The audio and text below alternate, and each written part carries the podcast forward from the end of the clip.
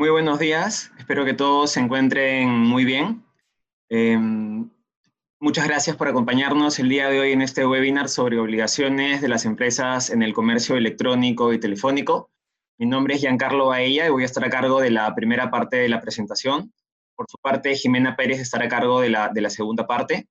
Tanto Jimena como yo somos asociados del estudio Payet y Pérez Abogados y nos especializamos en temas de derecho de la competencia como son los temas precisamente de protección del consumidor, publicidad y datos personales que estaremos también tocando el día de hoy.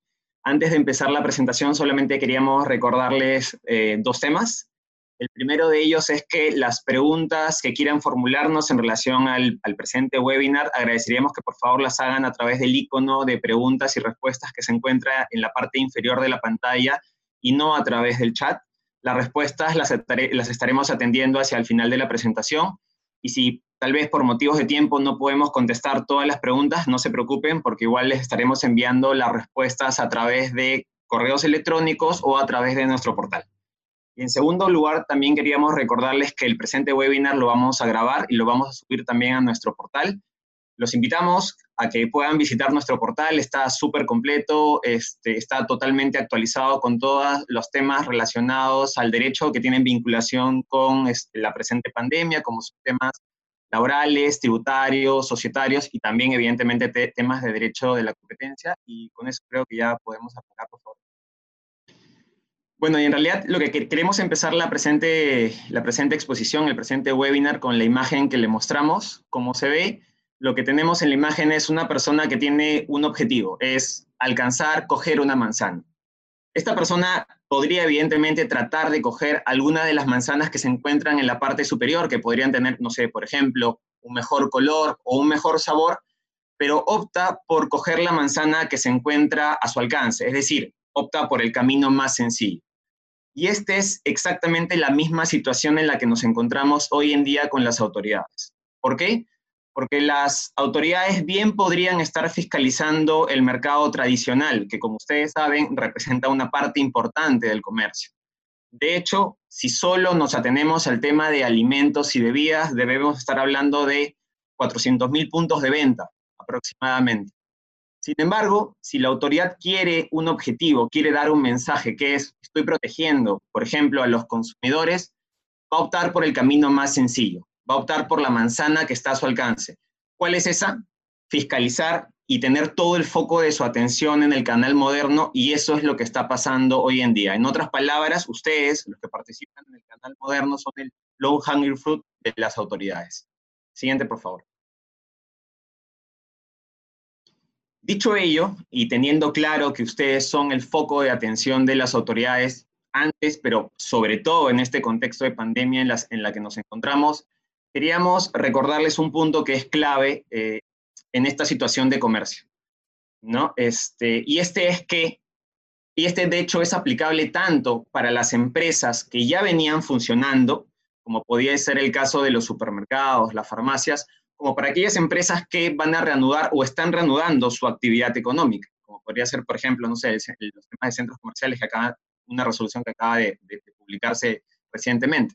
Pero lo cierto es que tanto para las empresas que vienen funcionando como para las empresas que van a reanudar su, actividad económica, lo que tienen que tener claro es que las obligaciones que están vinculadas a la legislación de protección al consumidor, publicidad y datos personales se encuentran plenamente vigentes.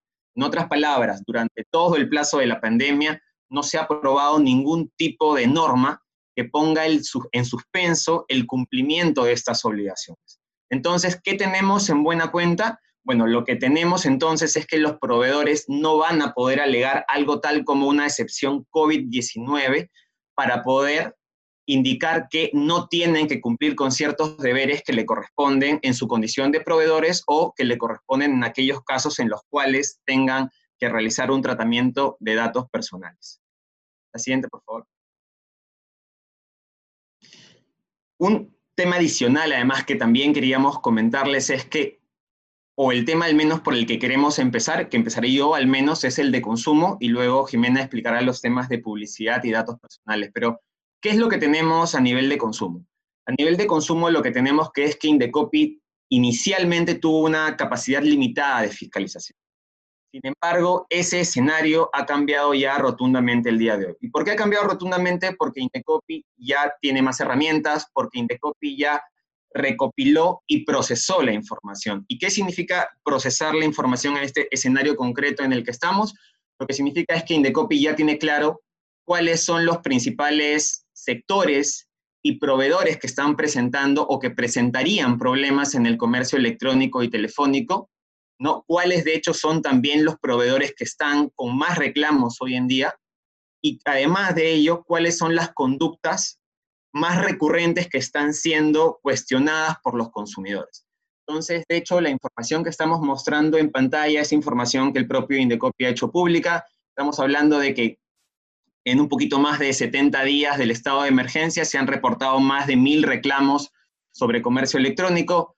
Estos más de mil reclamos tienen principalmente, aunque no son las únicas, a varios sectores del comercio, como son tiendas por departamento, como son el caso de los supermercados, como son el caso de las farmacias, restaurantes e incluso los temas de artículos de construcción.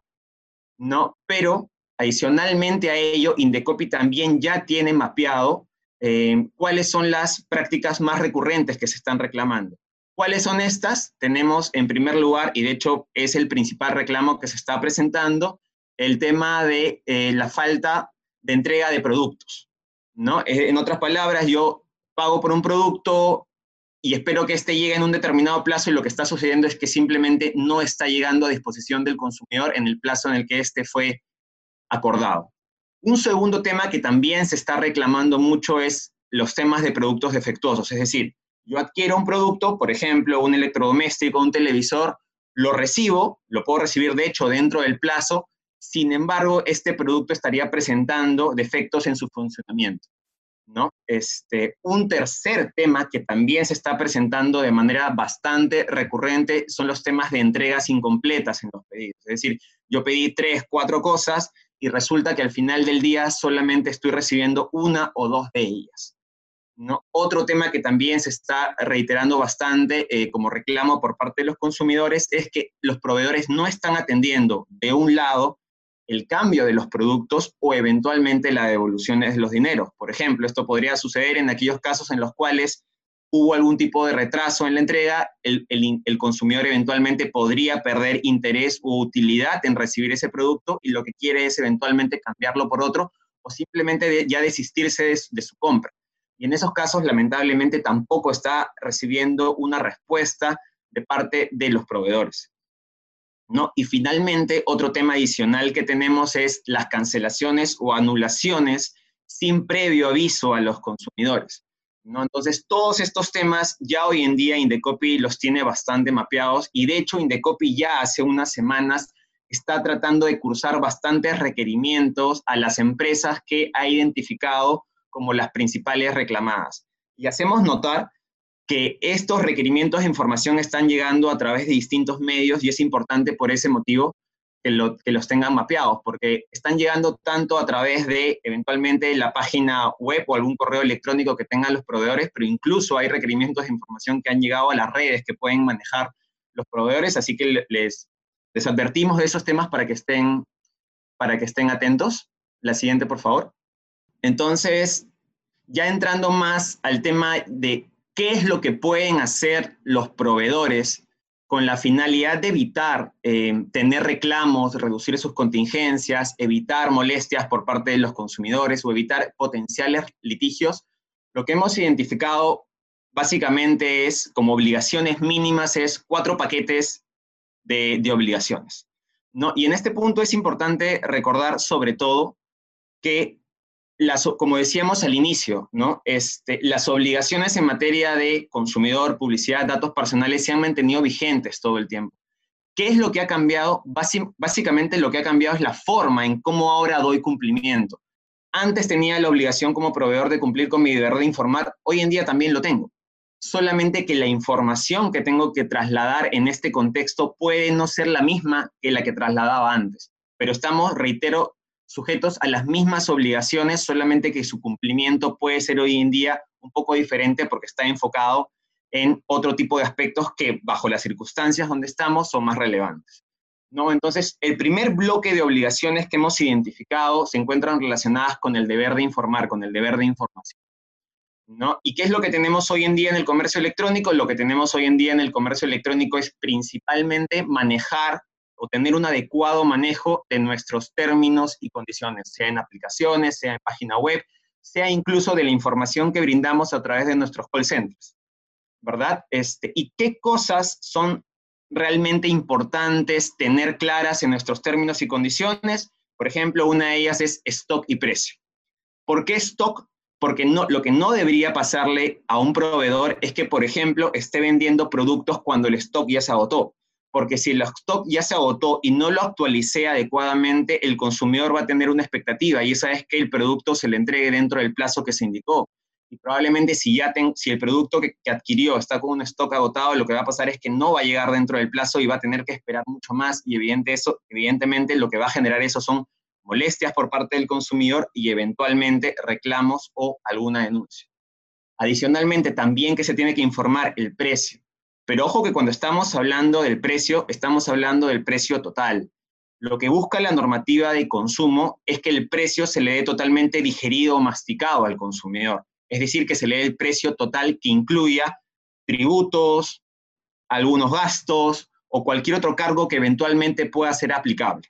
No, la excepción a esa regla de precio total la constituye aquellos servicios que claramente son adicionales y no forman parte del precio del producto como por ejemplo los servicios de transporte o eventualmente los, los servicios de instalación. Entonces, en esos casos, evidentemente yo sí le puedo cobrar un monto distinto adicional al precio a los consumidores en la medida en que claramente lo informe a través de mis términos y condiciones. ¿no? ¿Qué otra cosa también es relevante incluir en una política de términos y condiciones? Cuáles son las reglas que aplican en, casos de cambios o devoluciones, en qué supuestos procedes, en, qué supuestos podrían no proceder e, estas solicitudes y eventualmente cuáles son los plazos que va a tener cada supuesto. ¿no? Es importante que esto también esté regulado para que de manera, o al menos para que de forma anticipada el consumidor conozca qué hacer o qué puede hacer ante estas eventuales situaciones. Otro de los temas, evidentemente, también totalmente relevante en el contexto actual es informar horarios de entrega y oportunidades. Y en estos casos, sí, un poco el estándar que hemos visto en el mercado es que los proveedores están tratando de darse un colchón. Por ejemplo, y este producto lo voy a entregar entre las 9 y las 12 del mediodía. Pues ese colchón, ese colchón de horas, perdón, les permite precisamente cumplir con su obligación y no tener inconvenientes con los, con los consumidores. Pero no solamente es un tema de horarios de entregas, eventualmente también podrían, podrían regularse oportunidades. ¿A qué nos referimos con esto? Imagínense que un proveedor va a dejarle un producto al consumidor, se acordó que iba a ser a tal día y tal hora y el consumidor no está. El proveedor incluso podría regresar de buena fe otro día para volver a dejar el producto previa coordinación con el consumidor. Y lo que podría ocurrir nuevamente es que el consumidor no esté presente. Entonces, claro, la pregunta es cuántas veces tendría que regresar el proveedor a su costo, además, a tener que dejarle estos productos al consumidor. Este tipo de reglas también podrían preverse antemano y establecer, por ejemplo, que si se producen dos entregas consecutivas y, y, el consumidor no está presente, eventualmente el producto se podrá dejar, no sé, en el local más cercano para que pueda ser recogido o eventualmente incluso que se pueda hacer una nueva entrega con algún tipo de recargo hacia el consumidor. Este tipo de cosas, de hecho, se pueden establecer. Y finalmente, otro tema que también resulta sumamente relevante en el contexto actual es establecer en los términos y condiciones cuál es la disponibilidad de las zonas de reparto. ¿Por qué? Porque ante el silencio o ante la falta de previsión de este tipo de información en una política de términos y condiciones, la expectativa del consumidor va a ser que en efecto su distrito está cubierto. Entonces, eso va a generar una serie de obligaciones y si al final del día nuevamente no se cumple con entregar el producto porque esa área, esa zona no estaba cubierta, no estaba prevista dentro del área de reparto, lo que va a suceder nuevamente es que se van a gatillar contingencias como reclamos, denuncias, molestias o incluso lo que no falta hoy en día es, ciertos avisos en redes sociales. Y ya pasando a un, a un segundo bloque, digamos, de obligaciones a nivel también de las normas de protección al consumidor lo que encontramos es el deber de idoneidad. Y en el caso concreto del deber de idoneidad, nuevamente, enmarcados mucho en la situación actual en la que tenemos, es que hay que partir de la premisa que si un proveedor está realizando hoy en día su actividad económica, el consumidor entiende que ese proveedor tiene las autorizaciones, ha cumplido con los protocolos sanitarios, está siguiendo todas las reglas ¿no? que se le exige hoy en día a un proveedor para poder operar. ¿no? Y en este punto sí hago mención a, un aspecto que es importante, que es, nosotros sabemos que también existen otras autoridades que están fiscalizando los temas de cumplimientos de protocolos, sobre todo los sanitarios, evidentemente. Sin embargo, Indecopi tiene la costumbre, y esto más de un proveedor lo debe saber, de duplicar muchas veces las facultades que tienen otros organismos. Les pongo simplemente el ejemplo de lo que sucede con temas sanitarios. Cuando se presenta un problema sanitario, imaginemos en un supermercado, lo que sucede es que la municipalidad como órgano competente va, supervisa y levanta un acta. Sin embargo, lo que hace Indecopi en paralelo al tomar conocimiento de este hecho es toma el acta de la propia municipalidad como referencia e inicia su propio procedimiento sancionador, alegando que lo que está protegiendo Indecopi es el interés del consumidor. Y por tanto, él tiene la facultad, independientemente de que alguna otra autoridad vea el tema sanitario, de proteger finalmente al consumidor. Y si nos ponemos a pensar exactamente lo mismo ha pasado en temas de transporte, si se produce algún choque de trenes, si un bus se estrella porque había cambiado sus condiciones o no tenía las medidas de seguridad, todo, es, todo ese tipo de, casos le debería corresponder al Ministerio de Transportes y Comunicaciones. Sin embargo, en la práctica, Indecopi también ha estado fiscalizando y sancionando esos casos a la par de otras autoridades competentes. Entonces, no debería sorprendernos absolutamente este, para nada que si se llega a detectar algún tipo de incumplimiento que pueda poner en riesgo la salud, por ejemplo, de los consumidores, Indecopi lo detecte a la par de otra autoridad, también disponga algún tipo de inicio de procedimiento. En segundo lugar, a nivel de lo que es idoneidad, y esto ya es el, corazón mismo, el razón de ser de lo que es el deber de idoneidad, en, en el caso de comercio electrónico, evidentemente tiene que haber una coincidencia entre lo que yo adquirí y lo que finalmente se me está entregando. Si yo adquirí un buzo Adidas, color, este, color azul, talla M, con una, con una insignia, entonces exactamente voy a esperar que el día que se me haga la entrega reciba exactamente eso. No se me puede entregar otra talla, no se me puede entregar otro modelo, ¿verdad? Porque estaríamos incumpliendo con el deber de idoneidad. Y finalmente, tiene que también eh, prestarse especial, eh, especial cuidado a que el despacho del pedido sea en la fecha y hora acordada con el consumidor para precisamente no tener, no tener ningún inconveniente. Muchas empresas, de hecho, están optando, por ejemplo, por llamar también a los consumidores, enviar un correo este, horas antes, un día antes, para, para no tener inconveniente y recordarle, y recordarle este, este tema de fechas y horarios a los consumidores. Un tercer bloque de obligaciones que se tienen que cumplir a nivel de protección al consumidor están relacionadas con la atención de reclamos. Y como les decía al inicio, las obligaciones son las mismas, lo que ha cambiado es la forma. Antes yo, estaba obligado a tener mi libro de reclamaciones en mi tienda por si el consumidor quería formular algún tipo de reclamo o queja. Hoy en día, en un contexto de comercio electrónico, tengo que tener ese mismo libro de reclamaciones, pero tiene que ser de naturaleza virtual. Ahora, los libros de naturaleza virtual tienen una particularidad que ustedes tienen que recordar, y esto lo dice la, propia, la propia ley de consumo, que es, hay en los libros virtuales hay que orientar a los consumidores en el llenado del libro. ¿Qué implica esto en la práctica en un, en, un, en un libro de naturaleza virtual? Que, por ejemplo, si el consumidor se acerca con el mouse hacia queja o hacia reclamo, le pueda salir cuál es la definición de cada uno y puede entender entonces qué información es la que quiere ingresar. ¿Quiere ingresar un reclamo? ¿Quiere ingresar eh, una queja? Entonces, ese es un mecanismo a través del cual, de hecho, se puede orientar a los consumidores. De no, de no tener, por ejemplo, un mecanismo interactivo de ese tipo que permita orientar al consumidor en el llenado, se podría generar una contingencia para la empresa. Y un segundo tema directamente vinculado también con el tema del libro de reclamaciones está, evidentemente, todos los reclamos que se formulen a través del libro tienen que ser respondidos dentro del plazo legal de 30 días, que puede extenderse por un plazo equivalente. Sin embargo, lo que tienen que tener en cuenta es que el libro de, reclamaciones es solo una de las fuentes para recibir reclamos por parte de los consumidores. No necesariamente es la única. Hoy en día lo que tenemos es que los consumidores también presentan reclamos a través de redes, Hoy en día los consumidores también utilizan correos electrónicos para enviar reclamos, por ejemplo, un correo electrónico que puede estar a través, eh, puede estar indicado en la página web, o incluso utilizan los sistemas de call centers para hacer reclamos. La obligación de atender, un, de atender un reclamo dentro del plazo legal es de 30 días en todos los casos, independientemente de qué canal haya sido utilizado por el consumidor. Hay que tener mucho ojo con ese tema.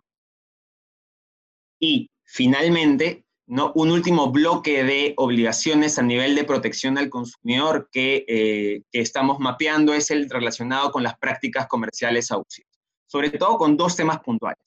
El primero de ellos es no se puede modificar el contrato, no se pueden modificar los términos y condiciones en, las que, en los que se suscribió el contrato con el consumidor, ¿no? partiendo de la premisa que su silencio puede ser interpretado en forma favorable. Les pongo el ejemplo.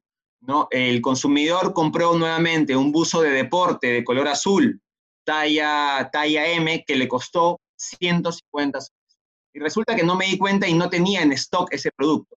Entonces lo que hago es le envío al consumidor otro producto que incluso puede ser más caro, le envío un buzo de 200 soles. El proveedor puede decir, el consumidor no debería tener ningún tipo de reclamo porque le estoy dando un producto mejor. Sin embargo, lo que te dice la legislación del consumo es, la legislación de consumo es, no presumas el silencio del consumidor como una aceptación, incluso en aquellos casos en los que puedas considerar que la prestación es más beneficiosa para él. Entonces, hay que tener mucho cuidado con este tema del silencio, sobre todo en este contexto. Y un segundo tema que también hay que recordar es muchas de las empresas que sobre todo van a, van a reanudar sus actividades económicas pueden querer evidentemente fomentar, que ya empezaron, quieren fomentar sus servicios y podrían tratar de utilizar eh, los sistemas de call center, mensajes de texto masivos o, o eventualmente correos masivos. Pero es ese, ese, ese medio de promocionarse solamente es válido de acuerdo a la legislación de consumo si es que se cuenta con la autorización expresa y previa del consumidor. De no ser así, se está incurriendo en una práctica comercial abusiva. Y como sobre palos piedras, esta infracción a la normativa de consumo, a su vez, también podría generar una contingencia a nivel de datos personales que más adelante explicará Jimena. La siguiente, por favor, este, Jimena.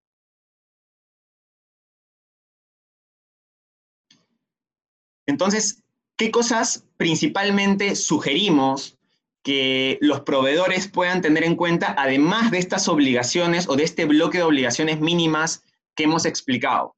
¿no? Eh, hemos identificado cuatro, recomendaciones que, consideramos les podrían ser de, de mucha utilidad. La primera de ellas es mantener canales de atención muy activos. Y esto es porque hay que tener en cuenta que no necesariamente los consumidores siempre quieren presentar un reclamo. Lo que muchas veces sucede es que un consumidor lo único que quiere saber es qué pasó. No, no llegó hoy día mi pedido, perfecto, pero llegará mañana, llegará más tarde, ¿cuándo va a llegar? Tal, muchas veces simplemente se quiere consultar y obtener información. Y si no tenemos canales de atención que están atendiendo, si nuestros canales eventualmente están saturados, si eventualmente solo tengo una vía para atender o me demoro mucho tiempo en atenderlos, eso va a empezar a generar molestias en los consumidores y esas molestias nuevamente se van a ver traducidas en reclamos o en potenciales denuncias. Un segundo aspecto que tiene que estar relacionado con el punto anterior es hay que entrenar a las áreas de atención al cliente. Las áreas de atención al cliente tienen que tener un guion claro, tienen que saber dentro de qué ámbito tienen que moverse. Por ejemplo, tienen que saber cuáles son sus opciones para negociar eventualmente con el consumidor. Por ejemplo, el área de atención al cliente podría, podría tener claro que su primera opción, en caso se presentara algún problema con el envío de un producto, es, oye, te lo reagendo. El consumidor no quiere que se lo reagendes. Perfecto. Te cambio el producto por otro. De repente ya perdiste interés en este, pero te interesa algún otro dentro de la gama de, productos que te doy. el, el, consumidor tampoco quiere que le sustituyas un producto. Eventualmente, ¿sabes qué? Te otorgo un vale, un canje para que tú lo puedas hacer válido en tanto periodo de tiempo. Es decir, hay que darle un abanico de opciones al área, de atención del cliente y este abanico de opciones evidentemente debe venir de la mano con coordinaciones que se hagan también con, con las áreas legales de, las empresas o eventualmente también con asesores externos. Un tercer punto, sobre todo muy relevante hoy en día que tenemos los requerimientos de información de Indecopy es hay que mantener archivos adecuados de los contactos con los clientes. Y acá reiterarles, los reclamos vienen a través de distintas vías, vienen a través de, mi libro reclamaciones, pero también podría yo recibir un correo electrónico y podría ser que ese correo electrónico haya generado un reclamo que yo atendí vía telefónica.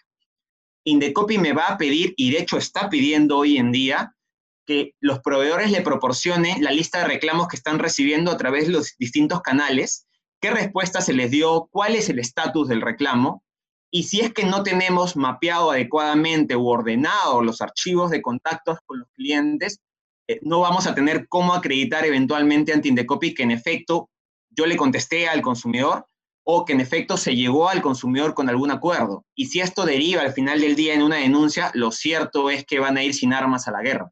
Así que hay que tener muy claro y hay que tener muy mapeados los sistemas de atención al cliente para tener archivos adecuados de los contactos que hemos tenido con cliente. Y ya finalmente, como última recomendación, eh, creemos que también es importante que cada cierto tiempo los proveedores puedan monitorear cuáles son los patrones de reclamos más recurrentes. Por ejemplo, si se determina al final de 15 días o al final del mes que el patrón de reclamo más recurrente que tiene una empresa es que entrega pedidos incompletos, entonces uno va a la raíz de ese problema precisamente y trata de corregirlo y de esa manera también se van a reducir las contingencias. Y el último tema que queremos hacerle recordar también a nivel de consumo es, en caso de duda, sobre todo esto va para las, áreas de atención del cliente, para los comerciales, es mucho mejor esperar un día más en contestar un reclamo o eventualmente incluso solicitar la extensión del plazo legal, o sea, de 30 días a 30 días más, y tener clara la respuesta junto con el área legal.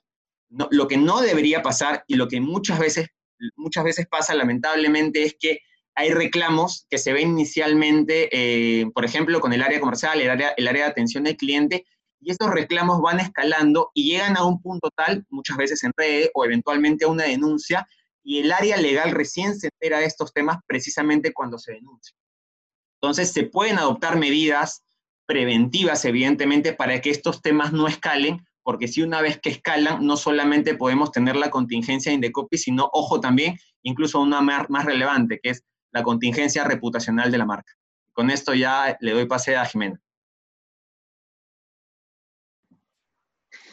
Hola, ¿qué tal? Buenos días con todos. Eh, antes de empezar mi parte de la exposición, me gustaría recordarles que eh, las preguntas que tengan las pueden hacer llegar a través del icono de preguntas que se encuentra en la parte inferior de su pantalla.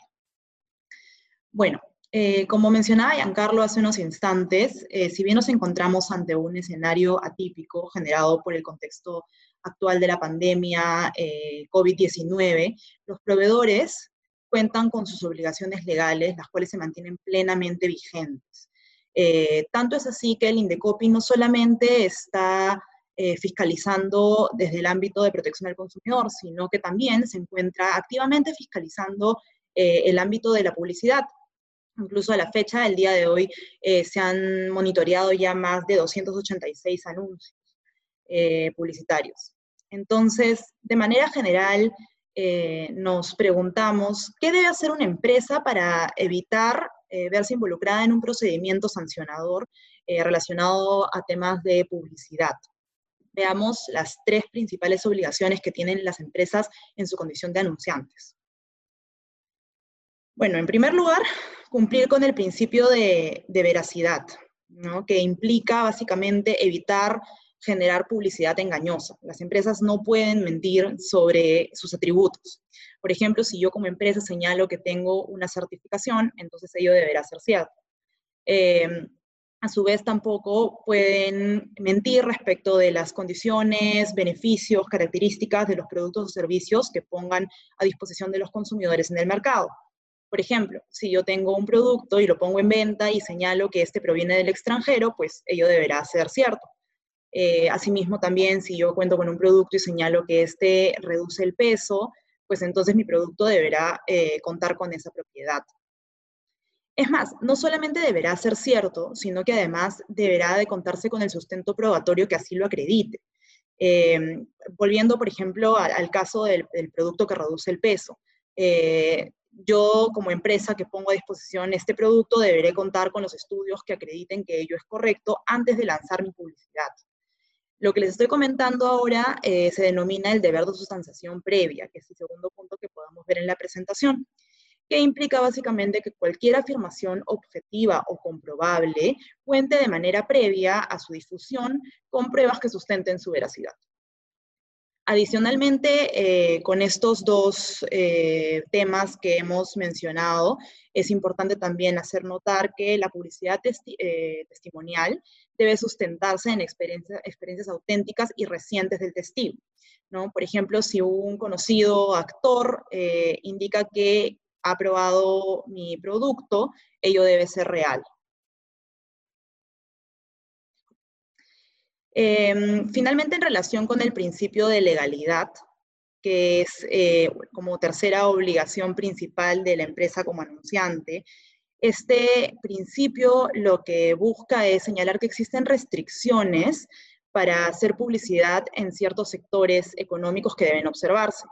¿no? Así, por ejemplo, en el sector de alimentos y bebidas no alcohólicas, cuando estos productos sean procesados y superen ciertos eh, parámetros técnicos, deberán eh, consignar la advertencia publicitaria, lo que es el popular octógono. Ello al menos hasta que el Indecopi eh, determine si varias de estas obligaciones califican o no como barreras burocráticas ilegales según un reciente pronunciamiento que se ha emitido. Em, bueno, en el, después también sin perjuicio de ello, en el, en el sector de bebidas alcohólicas, siempre las publicidades también deberán consignar la frase de eh, tomar bebidas alcohólicas en exceso es dañino. En cuanto al sector de productos farmacéuticos, por ejemplo, también los anuncios eh, solo podrán ser generados, eh, digamos, dirigidos al público en general cuando estos productos se puedan poner en venta sin receta médica. y deberán cumplir también con ciertas restricciones específicas por ser un producto sensible. Finalmente, en cuanto a las promociones de venta, independientemente del sector, eh, siempre deberá consignarse la vigencia y stock correspondientes, así también como las condiciones y restricciones aplicables a la promoción de venta que se realice. Ahora bien, en un contexto de publicidad digital como en el que vivimos hoy en día, es importante destacar el rol que juegan eh, los creadores de contenido, que son conocidos como los influencers. Eh, bueno, en atención a su cantidad de seguidores, estos actores eh, pueden influenciar en, la decisión de consumo, en las decisiones de compra que tenga su público. Por lo que las empresas suelen ver atraídas a contratar con ellos, ya sea a, eh, cambio de una retribución económica monetaria, a través de un canje de un producto, a cambio de un viaje. pero lo, real es que los influencers se han vuelto un actor principal y trascendental en la publicidad y se han vuelto tan populares que incluso el Indecopi emitió una guía eh, que buscaba orientar sobre la responsabilidad que estos actores podían ostentar eh, en el marco de la publicidad, eh, e inclusive también sobre la publicidad que podía ostentar el anunciante en conjunto con el influencer, porque en efecto el anunciante puede ser responsable por el contenido que publique el influencer. Y por ello resulta relevante que este, este actor cumpla con todas las obligaciones que hemos mencionado anteriormente, eh, y así como el resto de obligaciones que se encuentran en la normativa de publicidad. Lo que queremos hacerles llegar con este mensaje es que el estándar eh, de cumplimiento de las normas de publicidad no se flexibiliza por contratar el anuncio a través de un influencer. Tiene que cumplirse plenamente de la misma manera. Bueno, algunas recomendaciones que le podemos dar a las empresas que deseen mitigar sus riesgos de, verse involucradas en, un procedimiento sancionador por temas de publicidad. Generen un checklist para que el área comercial eh, pueda conocer sus obligaciones legales eh, con las que cuenta eh, según el tipo de publicidad que realiza por ejemplo, como habíamos señalado, en temas de promociones de venta, que el área comercial sepa que cada vez que se genera una promoción de venta debe de establecer el stock, la vigencia, las condiciones y restricciones aplicables a dicha promoción de venta. Em, si se trabaja con un influencer, siempre es recomendable establecer un guion y o restricciones de requisitos de contenido. Y bueno, eh, finalmente también siempre eh, se sugiere aprobar el contenido publicitario de manera previa a su difusión con un asesor legal interno o externo. Aquí lo importante es recordar que el anunciante siempre será responsable por la publicidad que realice, independientemente del medio de difusión que utilice y o la agencia publicitaria que contrate o el influencer que contrate. Estas recomendaciones que les hemos hecho llegar de publicidad son particularmente relevantes en este contexto, donde las personas pueden hacer mayores esfuerzos por adquirir productos o simplemente por la mayor sensibilización que hoy existe. Una publicidad engañosa hoy en día puede ser sancionada con mayor severidad, eh, si sobre todo si es que se encuentra relacionada con temas eh, del COVID-19. Eh, sin perjuicio del daño reputacional que se, le vaya a generar a la marca en estos casos. Y bueno, hasta ahora hemos observado cómo el Indecopi viene fiscalizando, eh, digamos, el comercio electrónico, el comercio telefónico en este contexto de pandemia. Sin embargo, el Indecopi no es la única autoridad que eh, viene supervisando estos canales. De hecho, la Autoridad Nacional de Protección de Datos Personales está también muy atenta a esta migración al canal digital y al canal telefónico, donde resulta de vital importancia una adecuada protección de la privacidad de los usuarios. Así, a efectos de que las empresas puedan evitar verse eh, involucradas en un procedimiento sancionador ante la Autoridad de Datos Personales, pasamos a mencionar algunas de las obligaciones principales con las que deberán cumplir para poder evitar ello. En primer lugar, tenemos eh, el registro y la adaptación de los bancos de datos. Como saben, las empresas que almacenan información personal deberán de cumplir con registrar sus bancos de datos ante la autoridad eh, de datos personales. Y estos bancos deberán encontrarse actualizados al tratamiento que se realiza hoy en día. Eh, digamos, ¿no? Eh, pongamos un ejemplo de a qué me refiero con actualización del, banco de datos. algunas empresas, de manera previa a la pandemia, se eh, encontraban trabajando únicamente de manera presencial, por lo que em, en estos casos ellos tenían, como habíamos señalado previamente, un libro de reclamaciones físico. ¿no? Hoy por hoy que ya no pueden eh, brindar el servicio de manera presencial, se encuentran brindando estos servicios de manera digital o telefónica y cuentan con un libro eh, de reclamaciones virtual. Dentro de estos libros de reclamaciones se recopilan también datos personales. Eh, entonces, lo que ha sucedido con esta migración de canales es que el medio de soporte de la información personal que está contenida dentro del libro de reclamaciones se ha, eh, se ha modificado, porque antes el libro de reclamaciones, al ser físico, tenía un medio de soporte mecanizado. Hoy por hoy eh, el medio de soporte es eh, no mecaniz, digamos, es automatizado, ¿no? Se encuentra registrado de manera virtual. Entonces, esta información debe ser actualizada frente a la autoridad de datos personales. El, banco de datos debe ser modificado si eh, el tratamiento que hoy por hoy se da termina siendo distinto al que fue reportado en una primera oportunidad. Otro ejemplo también sobre este, este tema de, de mantener actualizado el banco es que, por ejemplo, las empresas que antes trabajaban de manera presencial, no solían eh, requerirle a sus usuarios las direcciones físicas de ellos, ¿no? Y hoy que realizan comercio electrónico, comercio telefónico, sí están requiriendo las direcciones físicas de sus clientes para poder hacerles los despachos de los productos correspondientes. Em, entonces, bueno, ahora ya que se, está eh, recopilando una, una, data adicional, también esta información deberá de modificarse eh, ante la autoridad. Como segunda obligación principal de las empresas en su tratamiento de datos personales, y es, de hecho esta es una de las obligaciones que más se fiscaliza y, por la que inician más procedimientos, es la obligación del deber de informar. Así de manera previa a la recopilación eh, de los datos personales, la empresa debe de informar al usuario sobre los aspectos relevantes del tratamiento de su información, en los canales digitales se suele utilizar para ello eh, las conocidas políticas eh, de privacidad. Bueno, y entre otros de los aspectos que deben de, informarse al usuario está, por ejemplo, la identidad y domicilio del titular del banco de datos, las finalidades que se le va a dar a la información, los mecanismos para ejercer sus derechos, entre otros. Como tercera obligación principal de las empresas en el tratamiento de datos personales, tenemos a requerir el consentimiento. Em, por ejemplo, si los datos personales que se recopilan van a ser destinados a alguna finalidad que sea distinta a la de la transacción comercial, eh, se debe solicitar el consentimiento del usuario. Esto es en caso de, por ejemplo, una empresa desee eh, utilizar la data recopilada para generar eh, comunicaciones publicitarias en masa, perfilamientos de patrones de consumo, ¿no? tiene que requerirle el consentimiento al usuario y este consentimiento tiene que cumplir con las características que señala la norma, ¿no? que son que sea libre, previo, expreso, informado e inequívoco. Finalmente, respecto de las medidas de seguridad, que es una obligación también muy importante que establece la norma a las empresas, eh, bueno, de hecho, las medidas de seguridad se tienen que mantener independientemente del medio de almacenamiento de la data. Eh, lo que debe conseguir es resguardarse la información personal del usuario.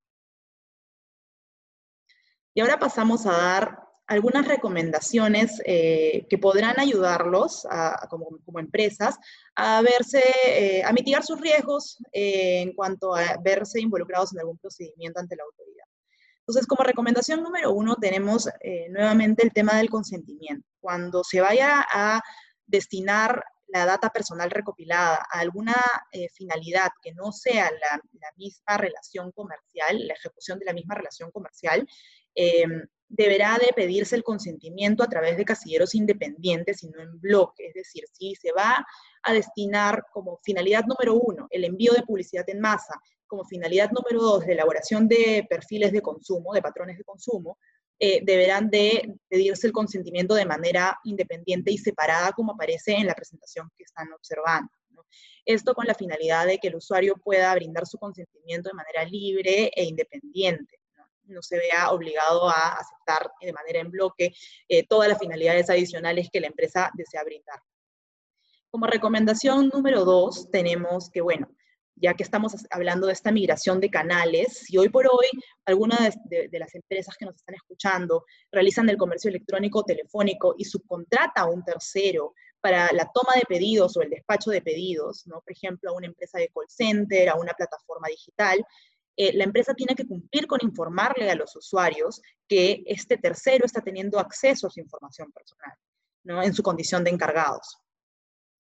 Y bueno, finalmente como recomendación número tres, cuando la información sea recopilada vía telefónica, por ejemplo, en casos de delivery podría ser también, eh, la obligación de informar puede ser cumplida a través de una locución que puede ser más corta y que eh, deberá, entre otros, señalar dónde podrá el usuario acceder a mayor información sobre su tratamiento, eh, que podrá estar contenida dentro de una política de privacidad que podrían ubicar, en todo caso, de pronto en, página web. Bueno, un poco las recomendaciones que hemos brindado a lo largo de esta presentación buscan mitigar riesgos para las empresas de verse involucradas en algún procedimiento frente al Indecopio, frente a la autoridad de datos personales, que podrían terminar incluso con una multa que puede ser ascendente en el caso de consumo hasta por 450 UITs, en el caso de publicidad hasta con 700 UITs y en el caso de datos personales hasta con 100 UITs. Eh, esperamos que estas recomendaciones hayan sido de su interés, que les, haya gustado la presentación. Y ahora vamos a dar pase a responder las preguntas que hayan llegado a través del icono de preguntas y respuestas. Eh, les agradecemos mucho por su atención. Gracias. A ver, de hecho, la, primera pregunta que nos ha llegado eh, indica, buenos días, ¿a cuánto estiman puede ascender una multa por retraso en envíos de pedidos durante el estado de emergencia? A ver, este, a ver, en principio, si es que no estuviéramos bajo una situación de estado de emergencia, probablemente un, retraso en el envío pudiera simplemente eh, ser sancionado con una amonestación. Bajo el estado de emergencia, esa es, sí es altamente probable y eso podemos confirmar, es que la sanción va a ser seguramente económica. Puede ser, no creemos que debería ser probablemente una multa entre 0,5 UITs y, dos UITs probablemente debería, ser un rango razonable. No hemos visto ciertamente sanciones todavía por parte de Indecopi que puedan dar más luces, pero si tomamos como referencia los patrones anteriores en los cuales las multas no solían ascender a más de una UIT o 1.5 UITs, asumimos que debería moverse este, en ese rango, ¿no? Ah, a ver, eh, hay una segunda pregunta. Es, si se ha constituido una empresa recientemente durante la cuarentena, ¿es obligatorio cumplir con presentar el plan de, bioseguridad? A ver, esta es, en realidad en estricto es, es una pregunta eh, de índole regulatoria, pero sí, la respuesta sería si es obligatorio. De hecho, todas las personas jurídicas tienen que presentar sus planes. Em, Jimena, ¿tú puedes hacer la, la, siguiente? Sí, justo estaba revisando. La siguiente pregunta eh, es, si tengo una plataforma de pedidos para restaurante, en donde soy un intermediario entre el restaurante y el comensal y la responsabilidad de la idoneidad del producto recae sobre el restaurante, así como también el cumplimiento del delivery y los protocolos de seguridad. ¿Quién es el responsable ante Indecopia ante una queja, yo o el restaurante? Eh, justamente esta, esta pregunta está relacionada con plataformas digitales. Ahora es muy común utilizar un intermediario para poder realizar un delivery, un despacho, y qué tanto es responsable esta plataforma como intermediario por algún tipo de infracción que se pueda dar de idoneidad o en, los casos de, protocolos de seguridad, como se menciona aquí. En realidad, todo va a depender bastante de em, eh, qué tan visible sea esta plataforma también para el usuario. ¿No? Y qué tanto este, el, usuario reconozca la plataforma como eh, la que está brindando el servicio y, y se está contratando. Tenemos, eh, por ejemplo, un caso en el, que se trató sobre una plataforma que es Cabify, ¿no? que es una empresa de taxis, este, en la cual se terminó por sancionar y confirmar en segunda instancia eh, por un tema de, de, idoneidad, ¿no? a pesar de ser una plataforma que en principio conecta a un usuario con un taxista que desea brindar el servicio. Y a pesar de que Indecopi lo reconoció como plataforma, de todos modos se le sancionó por idoneidad en, este caso. Entonces, si, eh, si ustedes manejan una plataforma digital que es un intermediario para generar pedidos entre un restaurante y un usuario, eh, les recomendamos que de todos modos se traten de eh, cumplir con todas las obligaciones de consumidor, publicidad y datos personales eh, para evitar cualquier tipo de contingencia. a ver, la siguiente pregunta es, eh, si tengo...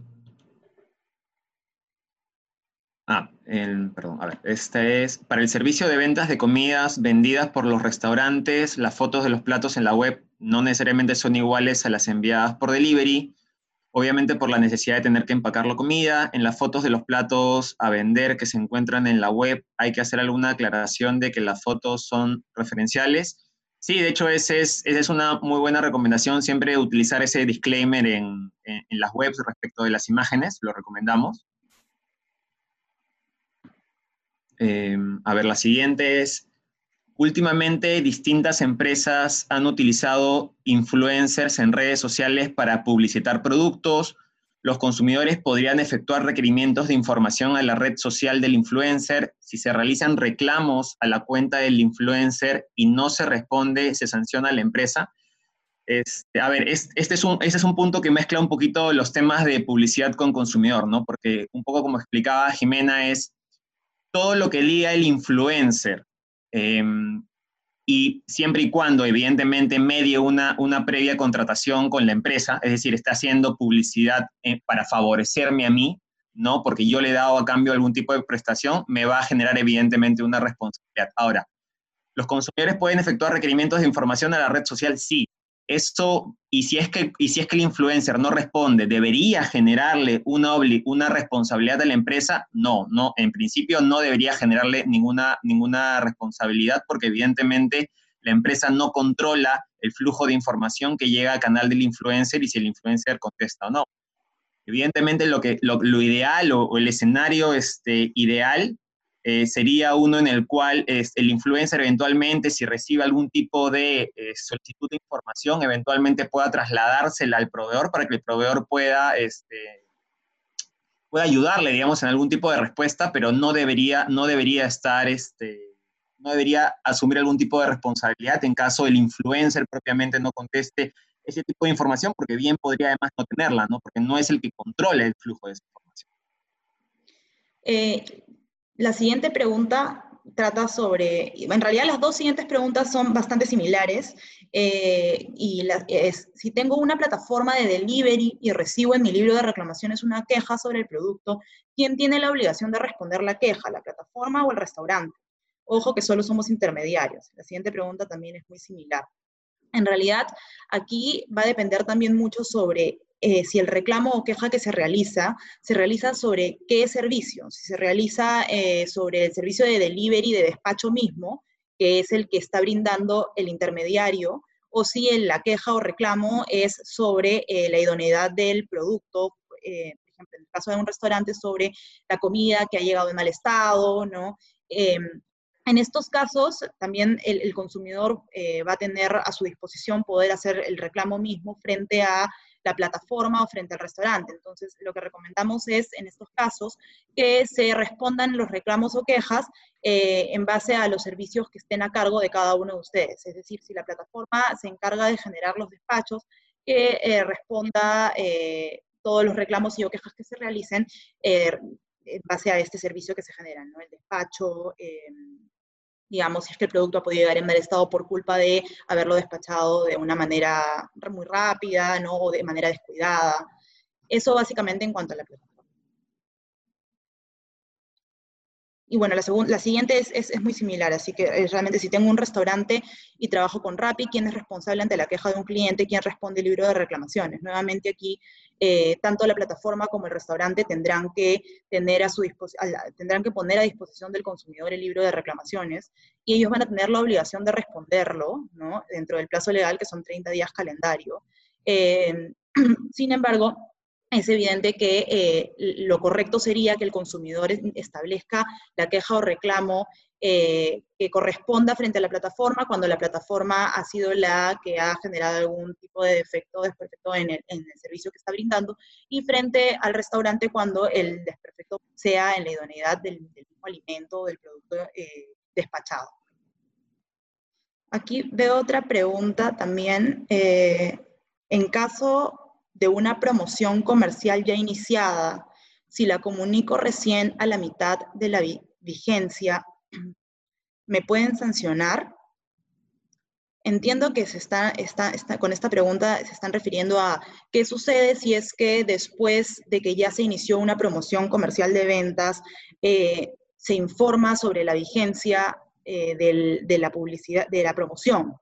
En estos casos, en realidad, eh, lo que señala la, legislación administrativa es que si uno cumple con subsanar la conducta infractora de manera previa a que el, INDECOPI inicie un procedimiento de manera voluntaria, en principio eh, estarían eximidos de responsabilidad. Sin embargo, el INDECOPI, sobre todo la Comisión de Competencia Desleal en estos casos, ya ha venido señalando que eh, las eh, infracciones a la publicidad son conductas que no pueden ser subsanadas. ¿no? Entonces, si en este caso ya se ha iniciado la promoción comercial y no se indicó la vigencia en un primer momento, de hecho sí, eh, se podría, esto podría derivar en una sanción así eh, a la mitad de la promoción comercial se indique la vigencia, pues ya se generó, digamos, un daño según la perspectiva o, el criterio que mantiene hoy por hoy la Comisión de Competencia Desleal.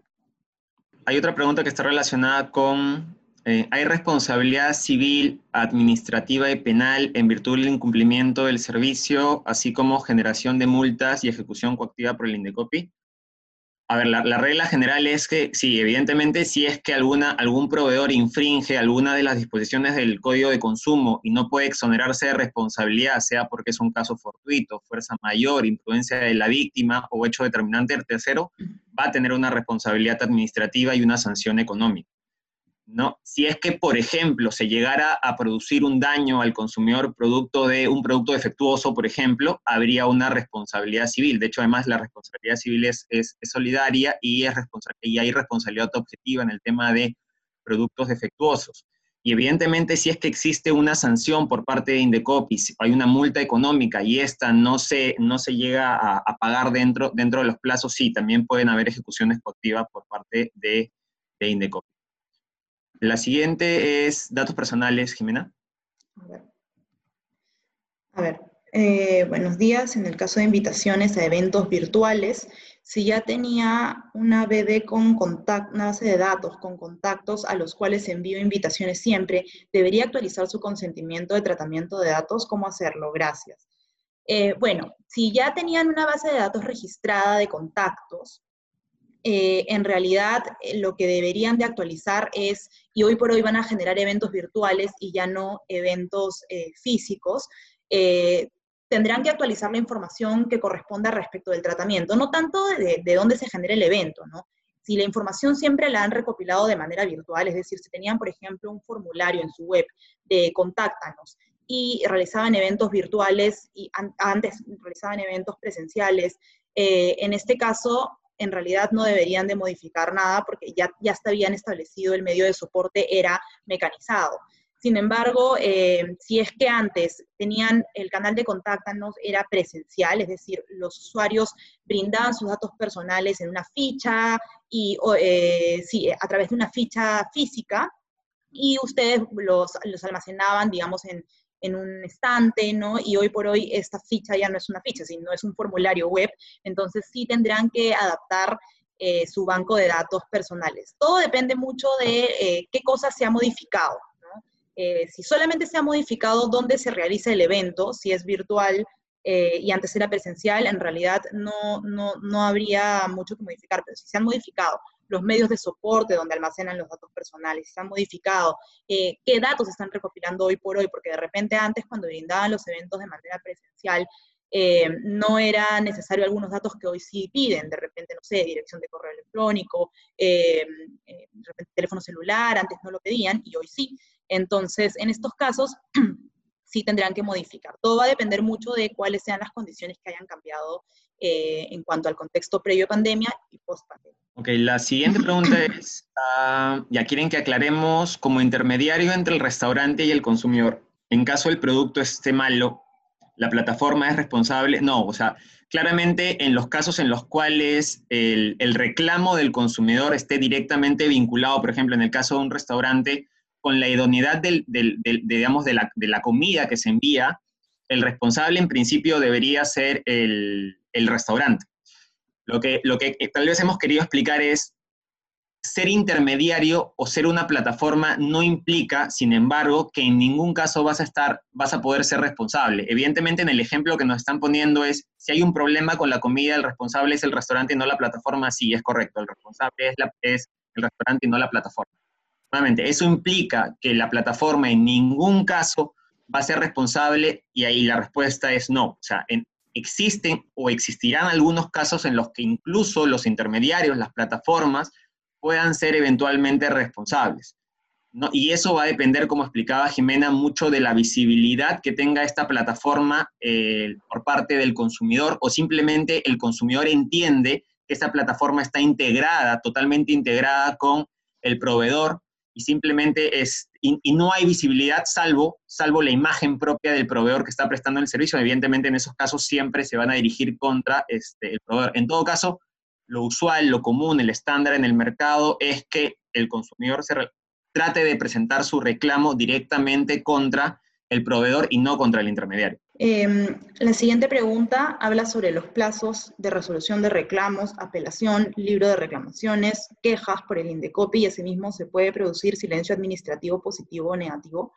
Bueno, en estos casos, em, sobre resolución de reclamos, sí existe un plazo, el plazo legal eh, para responder los reclamos que se interpongan, no solo en el libro de reclamaciones, sino que se hagan llegar, como comentaba Giancarlo en su exposición, a través de cualquier canal.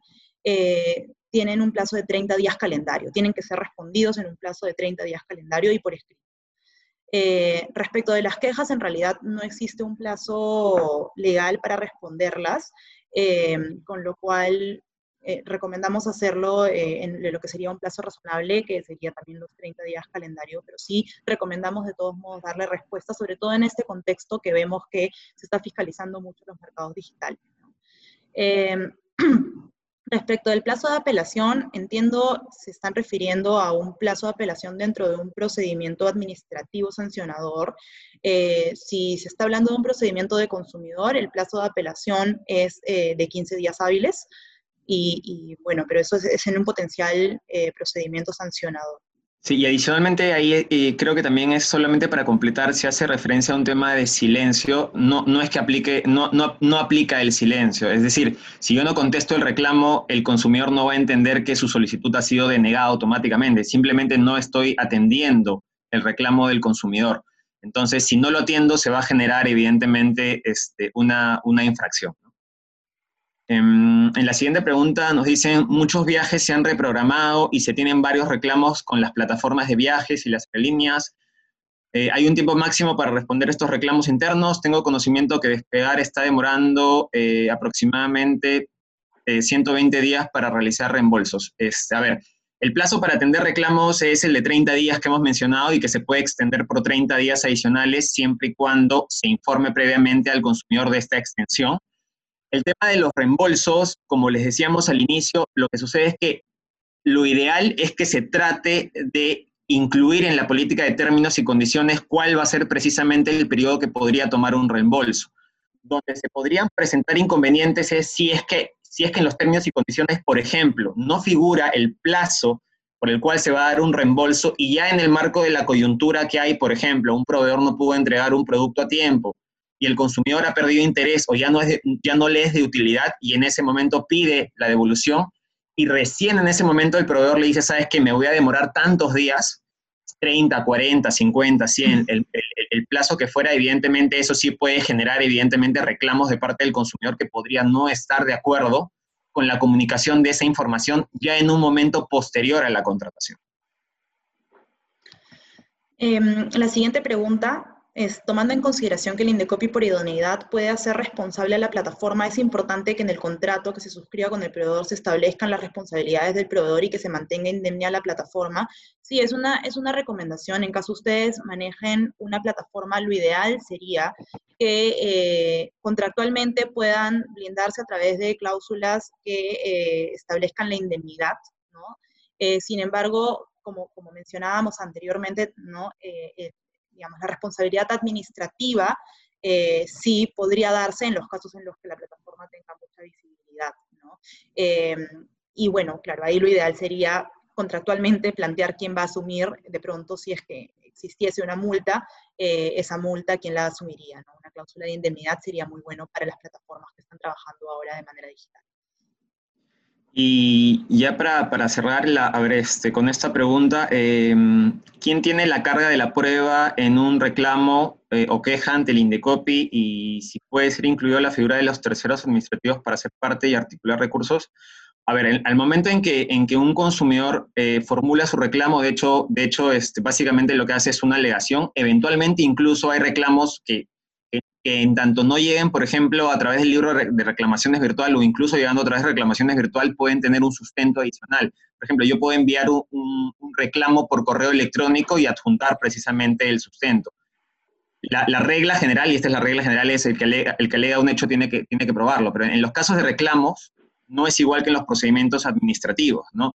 Si, si no estuviéramos ante un reclamo, sino, por ejemplo, ante una denuncia en la cual un, consumidor estaría, estaría, estaría quejándose, por ejemplo, de que el producto es defectuoso, tendría evidentemente que acreditar que existe algún tipo de falla en el producto y recién en ese momento se invierte la carga y el proveedor es el que tendrá que acreditar que esa falla no le resulta imputable. Así, así en estricto es como, como, como proceden los temas, los temas de responsabilidad. Eh, creo que con eso, con eso Jimena, este, podemos ir dando, dando por concluido el, el, webinar. Sí, ya tenemos que concluir. Eh, les agradecemos a todos por haber eh, participado en este webinar, en esta presentación.